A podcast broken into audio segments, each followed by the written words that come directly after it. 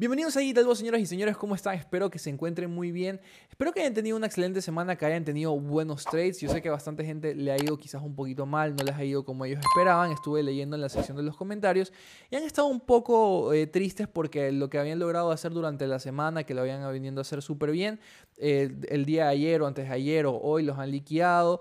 Eh, y créanme que es totalmente normal, pero quiero que se queden más que nada con lo bueno que han logrado hacer. Si lograron hacer tres trades, y hicieron las cosas bien y si en una operación o algo les liquidaron la cuenta o les liquidaron lo que ya habían ganado, no se preocupen, quédense con lo bueno que hicieron y aprendan de eso de ahí y también aprendan de sus errores. Bitcoin actualmente se encuentra en una zona muy pero que muy eh, difícil de poder traer, más que nada con todo lo que está haciendo, está ahorita más que nada también sin volumen, está en una zona que está tratando de romper la zona de los 24 mil dólares, pero está indeciso de si hacerlo o no. Entonces en estos puntos en los que el mercado está muy indeciso y de paso sin volumen, es mejor quedarte afuera y simplemente disfrutar el fin de semana o seguir estudiando, seguir repasando ciertas estrategias de trade o, o plan de trading más que nada.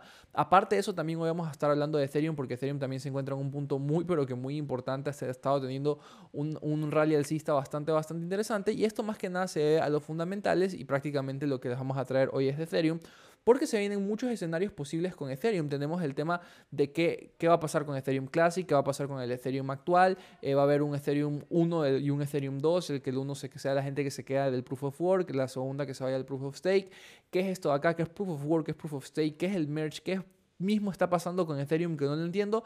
No te preocupes, que acá vamos a utilizar la herramienta magistral de enseñanza Paint para enseñarte todo sin ningún problema. Entonces, aparte de eso, también tenemos que la actualización de Cardano vuelve a atrasarse una vez más. Obviamente eso es un poco desalentador para toda la comunidad de Cardano, pero sabemos que el equipo prefiere hacer las cosas eh, lento y seguro que hacer las cosas rápido y que luego vayan a presentarse errores o vayan a tener eh, ciertas disputas con personas que pues prácticamente operan con todo lo que tiene que ver con Cardano simplemente por acelerar las cosas. Pero listo, no perdamos más tiempo. Recuerda también que la preinscripción para la generación 9 ya está abierta. Se vienen unos cambios súper, súper buenos. Se vienen eh, cambios, por ejemplo, como, no los puedo decir, casi la cago ahí, casi me, casi me ha dado una regañada, pero no puedo decirles lo que se viene, pero lo que se viene para Crypto VIP se viene muy, muy bien. No solo para las generaciones que vienen, sino para las que ya están también. Se vienen muchas actualizaciones, se viene mucho más contenido, se vienen competencias internas, se vienen torneos, olimpiadas. Bueno, se vienen un montón de cosas para el VIP y si quieres no perderte de todo eso,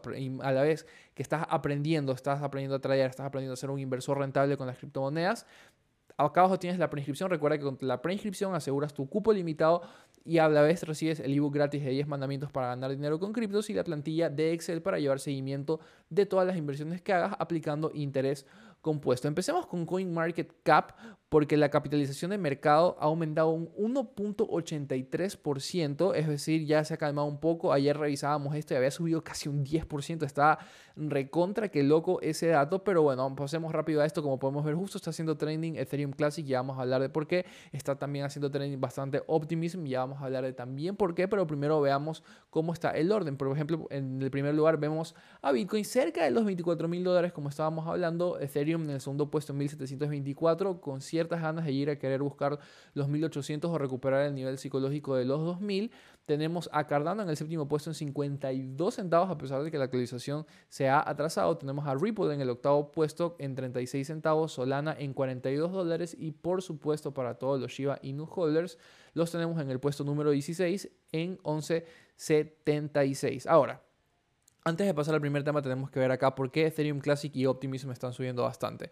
Recordemos que todas estas dos, es más que nada Ethereum Classic y Optimism, tienen bastante que ver con Ethereum. ¿Por qué? Porque Optimism es una layer 2 de Ethereum, una de las más conocidas quizás porque se llama, es un Optimism Rollup. ¿Qué es lo que hace prácticamente esto? Hace que mediante una solución de capa 2, una layer 2, es decir, una subcapa dentro de la red de Ethereum, las transacciones sean más rápidas y por supuesto menos costosas mediante diferentes mecanismos que eso sí no vamos a entrar de lleno porque si no nos iríamos acá toda la noche explicando qué es un Optimism Rollup, porque es mejor esto, un Zero Knowledge Rollup, no vamos a hablar de eso.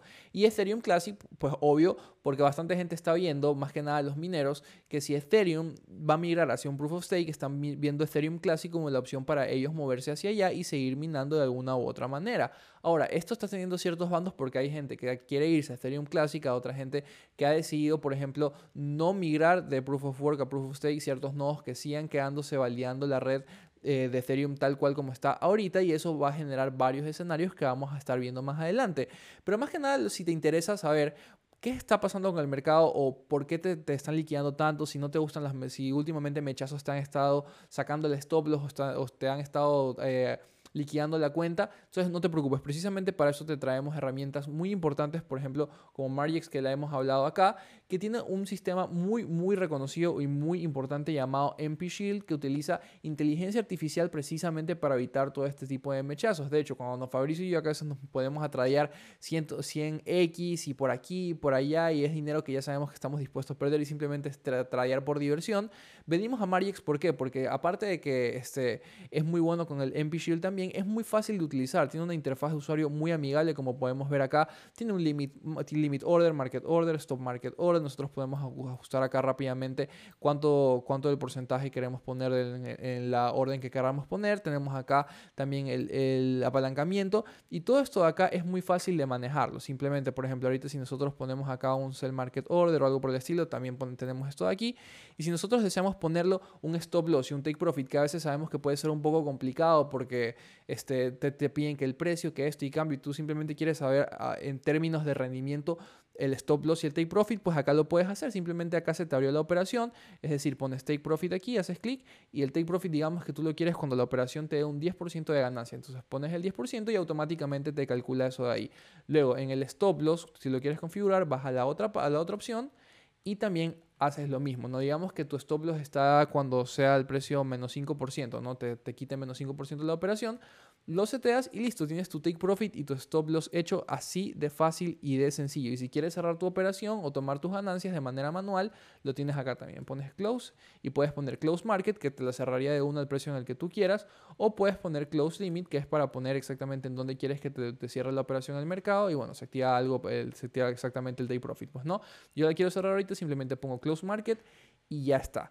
Y ahora, encima de todo lo que te estamos enseñando acá, si tú utilizas el código VOS15, que te lo dejamos abajo en la descripción también, y tú vienes a depositar en tu cuenta de Margex cualquiera de estos activos que tienes acá disponibles, que tienes una gran variedad, tienes USDT, tienes Bitcoin, tienes Ethereum, USDC, USDT en varias redes, cuando tienes todos estos activos que están Acá simplemente depositas y una vez que depositas vienes y haces clic acá en Use Promo Code, pones el código BOSS15 y automáticamente te dan un 15% extra del depósito que tú hagas. Y encima si es un depósito mayor a 0.005 bitcoins te regalan 50 dólares en trading fees, es decir, es un bono que solo se utiliza para trading fees y todos los profits que tú tengas ya ni siquiera tienes que pagar fees, o sea, está perfecto para que lo pruebes si te han, si te han liquidado mucho, si te han pasado muchos mechazos en ciertos exchanges que has estado utilizando, que vengas y le, le des un chance acá, acá, que tienes un bono de trading fees, tienes un 15% extra de tu depósito inicial, que obviamente sirve bastante para poder hacer una bola de nieve y recuperar todo lo que hayas perdido durante esta semana. Y por supuesto, probar la estabilidad que te dan los trades dentro de Margis. Acá siempre les estamos buscando traer herramientas que les sirvan, herramientas que les puedan servir a ustedes más que nada para que no los liquiden, para que prueben este, un poco de estabilidad más que nada dentro de este exchange. Tienen activos también como Bitcoin, Ethereum, bueno etcétera, etcétera. Vamos a seguir avanzando porque tenemos abajo muchísimas cosas que tenemos que ver, pero bueno, abajo en la descripción tienes Marix para que lo puedas revisar. Ahora, empezamos con el tema de Ethereum. ¿Cuáles son los escenarios con Ethereum? ¿Qué es que está pasando con Ethereum Classic? ¿Qué es Ethereum Classic? ¿Por qué están gastando todos esos escenarios? Bueno, te lo comento. Aquí vamos a estar como que una sesión de story time, ¿no? Tiempo de historias. La primera versión de Ethereum en realidad fue Ethereum Classic. ¿Te acuerdas qué pasó con Luna? Que primero era Luna y luego, bueno, la versión de, de Luna le pasó todo lo que pasó y luego la pasaron a Luna Classic. Algo parecido pasó con Ethereum en su época. Ahora, ojo, yo no estoy diciendo que vaya a pasar lo mismo Luna y que Luna Classic se vaya a hacer lo mismo de, de bueno y que Luna vaya a ser. No. Es un mundo totalmente aparte porque lo que pasó con Luna fue un mal manejo del ecosistema total. Y lo que pasó con Ethereum en esa época, de cerca del 2015, fue que ellos completaron una ronda de inversión para Ethereum. Y justo hubo un hack bastante grande que hizo que la, que la mayoría del dinero de los inversores que habían invertido, valga la redundancia, dentro del, de Ethereum para el desarrollo del proyecto, se los hackearan y se los robaran. Entonces, ¿cuál fue la solución de Ethereum en ese momento? Lo que hicieron fue hacer un fork de la red. ¿Qué es un fork? Digamos que esta es la blockchain de Ethereum, es la blockchain de Ethereum en mi brazo acá. Entonces todo está funcionando normalmente y justo hackearon y bueno, los inversores perdieron su, perdieron su, su dinero. Entonces, ¿qué es lo que hicieron eh, dentro de Ethereum? Agarraron esta red, la copiaron, hicieron, la hicieron tal cual, pero lo que hicieron fue revertir esa parte en la que hubo el hackeo, es decir, esa parte en la blockchain en la que quitaron esos fondos, los revirtieron y luego obviamente le hicieron más segura. Entonces ahí se crearon dos redes de Ethereum aparte, Ethereum Classic, que es el universo en el que el hackeo ocurrió y que siguió existiendo, y otro, otra red que es, es Ethereum, que es la que actualmente conocemos. Entonces, obviamente hubo bastante gente que se quedó en Ethereum Classic porque decían que, bueno, que ese no era el objetivo de la descentralización, que se supone que eh, si robaban algo, pues tenía que quedarse así, que no era este, inmutable ni poder hacerlo mediante force ni nada, ni nada por el estilo. Entonces, bastante gente se quedó allá porque sabían que pues era lo más moralmente aceptable de, hacer. Y obviamente otras personas se, se mudaron definitivamente a Ethereum porque ahí era donde iba a estar el dinero de los inversores. Y esa es la red que hasta actualmente nosotros conocemos como Ethereum. Ahora, ¿Qué va a pasar con Ethereum, Ethereum Classic y qué puede venir pasando? Porque ha habido cierta controversia de que hay ciertos mineros de la red de Ethereum actual, no Ethereum Classic ni este Ethereum 2.0, sino la red de Ethereum que nosotros ahorita utilizamos. Recordemos que los mineros son los nodos validadores de la red, es decir, los mineros son nodos que lo que se encargan es de validar las, transacciones que nosotros hacemos entre toda la blockchain para que, se para que se valide una transacción y pueda funcionar, pues no. Ahora, si estos mineros para que puedan pasarse al proof of stake tienen que aprobar la actualización, es decir, se les envía como una solicitud de actualización y ellos al momento de aceptar esa actualización actualizan sus nodos a hacer de proof of work a proof of stake. Ahora, ¿Qué es Proof of Work o Proof of Stake? Proof of Work de manera súper simple, de manera súper sencilla, porque tampoco vamos a andar mucho en el tema. Proof of Work es prueba de trabajo y más que nada para poder validar las transacciones necesitas una prueba de trabajo que por lo general se utiliza con energía computacional, con poder computacional. Entonces, para eso obviamente necesitas eh, procesadores bastante grandes o tarjetas gráficas o equipos de minería, por ejemplo, como los que tiene Bitcoin, que son muy grandes y consumen muchísima energía. Entonces, ellos han querido pasar de ese proof of work a un proof of stake, que simplemente son nodos que valían las transacciones cuando tú tienes una cantidad depositada de la moneda en cuestión. No creo en, en Ethereum son 90, son 90 Ethereum los que, tú, los que tú tienes que poner en stake para poder tener un nuevo validador de Ethereum, que bueno, es un, bastante dinero, son casi, este, a precio actual son casi un poquito más de 100 mil dólares, ¿no? Entonces es bastante dinero, pero esa es la única diferencia, que dentro de un proof of work tú necesitas poder computacional y dentro de un proof of stake lo único que necesitas para hacer un nodo es tener 90 Ethereum depositados dentro de la red y se te asigna un nodo. Yo sé que no es tan específicamente ni tal cual ni tan técnicamente lo que estoy hablando, pero es por encima para que se pudiese entender, ¿no? Entonces, los nodos actuales de la red de Ethereum que nosotros tenemos, que es la de proof of work, ellos para poder actualizarse la red de Proof of Stake tienen que aceptar esa actualización, ¿no? Entonces, obvio, hay ciertos nodos que han dicho que sí lo harán, que no les importa, bla, bla, bla, pero hay gente que no, especialmente los mineros, obviamente, no quieren esa actualización porque obviamente no les conviene. Entonces, ¿qué pasará? ¿Qué pasará con esto? ¿Se va a hacer un fork? ¿Qué es lo que mismo pasará? Porque prácticamente lo que va a pasar con Ethereum 2.0 es que no es que se va a cambiar todo, no es que vas a tener que migrar tu MetaMask, no. Lo que se va a cambiar únicamente es la capa de consenso de cómo se valían las transacciones. Todo lo, lo, lo demás, lo que está por encima de la blockchain, el tema de las transacciones, las direcciones y todo eso, no va a cambiar. Eso se va a quedar igual. Hasta ahora han dicho que va a ser así. En caso de que pues, sea algo contrario, tú lo vas, vas, a ser el primero en saberlo mediante acá el video de Digital Boss. Pero esta, esta controversia de acá, de que algunos mineros están diciendo que sí y algunos mineros están diciendo que no, crea una controversia porque están diciendo que lo más probable es que los, los mineros o los nodos que digan que sí den nacimiento a la red del Ethereum 2.0, que es bueno, es la red Proof of Work, perdón, Proof of Stake. ¿Y qué pasa con, los mineros que, por ejemplo, dicen que no, que ellos no quieren, eh, no quieren mirarse hacia allá? Se van a, lo más probable y lo que, lo que están diciendo que pase es que se van a crear dos versiones de Ethereum. Una versión que está operando con el Proof of Stake, que sería la del 2.0, y otra versión que está operando, que sigue operando con el Ethereum Proof of Work. Entonces ahí es cuando se nota la diferencia porque dicen que va a haber un Ethereum 1 y un Ethereum 2 o algo por el estilo y la, única diferencia sería el mecanismo de validación. Entonces aquí dicen como que dónde quedaría Ethereum Classic porque la principal opción había sido de no pasarse a Proof of Stake, sino de eh, que bueno, dejar que migren a Proof of Stake sin ningún problema, que no se creen dos chains aparte ni nada, sino que se vayan de una a Ethereum Classic y eso es lo que ha venido pasando, pero ahora se crea otra controversia más. Entonces, todo esto de acá, eh, sumado de todas las actualizaciones que se vienen dentro del mundo de Ethereum, el 8 de agosto se viene la siguiente actualización, eh, más luego en agosto, mitad, a mediados de agosto también se viene otra actualización importante y ya para septiembre 12 se tiene estimado que se haga la migración de, de Proof of Work a Proof of Stake con respecto a Ethereum. Entonces, todos esos fundamentales son muy, muy importantes para la red de Ethereum, porque obviamente son fundamentales, son noticias que generan cierto FOMO, generan ciertas expectativas, y si todo eso va saliendo bien, si van dando los...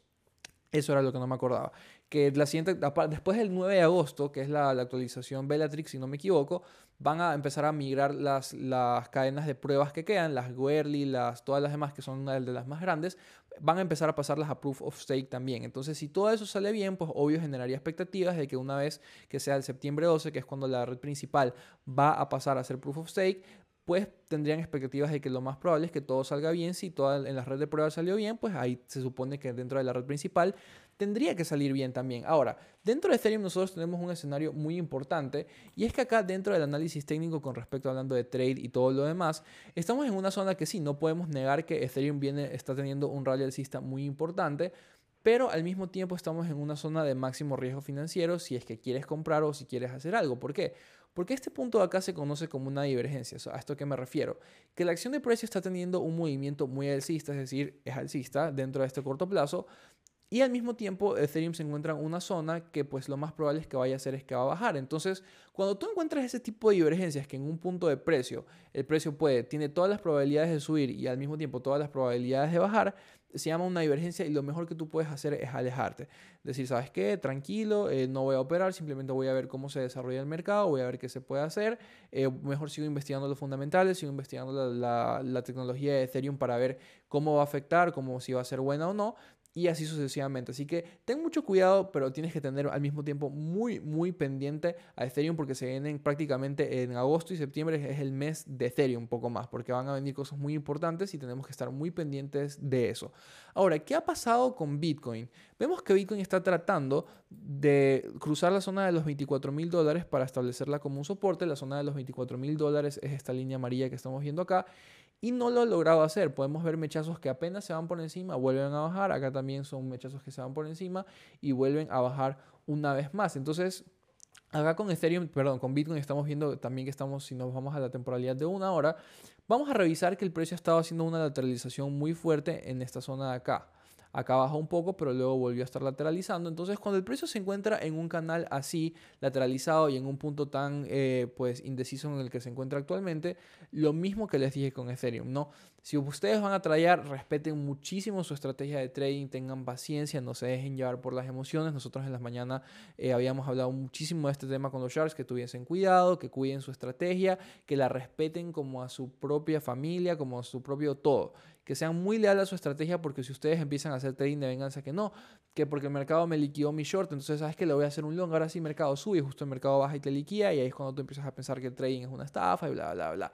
Y no es así, simplemente que en estos puntos acá lo que están haciendo las ballenas es liquidar a la mayor cantidad de traders posibles y si tú no quieres formar parte de ese tipo de, ese tipo de liquidaciones, lo mejor es quedarte afuera y por supuesto ser parte del VIP. Pero bueno, no, eso, es mentira, es, aparte, eso es una joda. Entonces, eso tenemos con Bitcoin. Eh, Tendríamos que esperar a ver el lunes a ver qué nos confirma qué hace, qué hace, porque ahora actualmente simplemente estamos viendo que está consolidando y está liquidando bastantes posiciones de sharks, que, que pues de sharks, de personas que estén por ahí eh, tradeando, que quieran seguir tradeando o de lo poco que les quedó la semana tengan esa venganza de querer ir al mercado para poder derrotarlo. Ahora, para la última noticia tenemos que Cardano atrasa una vez más su actualización que había sido planeada para junio, luego se atrasó para finales de julio, ahora dicen que no, que lo más probable es que vaya a ser como dice acá, que puede ser en un, un par de semanas más. Ahora, ¿por qué, puede, ¿por qué está pasando esto? ¿Por qué se va a demorar más? Acá podemos ver que es Kevin Hammond, este, que es el technical manager, el manager técnico de Input Output Global, que es la empresa que se encarga de desarrollar Cardano, dice que este, lo más probable es que sean eh, pospuestas una vez más. ¿Por qué? Porque quieren asegurarse que todas las personas, es decir, los exchanges, los desarrolladores de API, los desarrolladores de las eh, aplicaciones descentralizadas dentro de la red de Cardano, tengan tiempo para poder actualizarse y para poder ver todo lo que ha pasado. Recordemos que dentro de la red de pruebas la actualización ya está hecha. Entonces Cardano lo que está haciendo es dándole tiempo a los desarrolladores, a los exchanges, a los desarrolladores de API, que se vayan acostumbrando con la nueva actualización, que puedan sacarle el máximo provecho, cosa que una vez que esta salga no se pongan recién a hacer las cosas, sino que ya sepan qué pueden esperar, qué, puede, qué errores pueden corregir, todo lo demás, basado a la experiencia que habían tenido dentro de la actualización, dentro de la testnet, dentro de la red de prueba. Entonces, eso tenemos con Cardano, hay que tener muy pendiente esta moneda porque se vienen fundamentales también muy importantes con Cardano y con Ethereum más que Espero que les haya gustado muchísimo, muchísimo el video. Si no entendieron algo o no lograron comprender algo de qué pasó con Ethereum o no entiendo en realidad eh, cuál es la tanta cosa con Ethereum, por qué lo están cambiando, qué va a pasar, déjalo abajo en los comentarios y procuraremos el lunes traerte toda la información posible de las preguntas que hayas dejado abajo. De aquí nos vamos a Trading Boss porque vamos a hacer un análisis un poco más exhaustivo del mercado y qué zonas o qué escenarios podemos esperar. Espero que tengas un excelente fin de semana. Se me cuidan. Chao.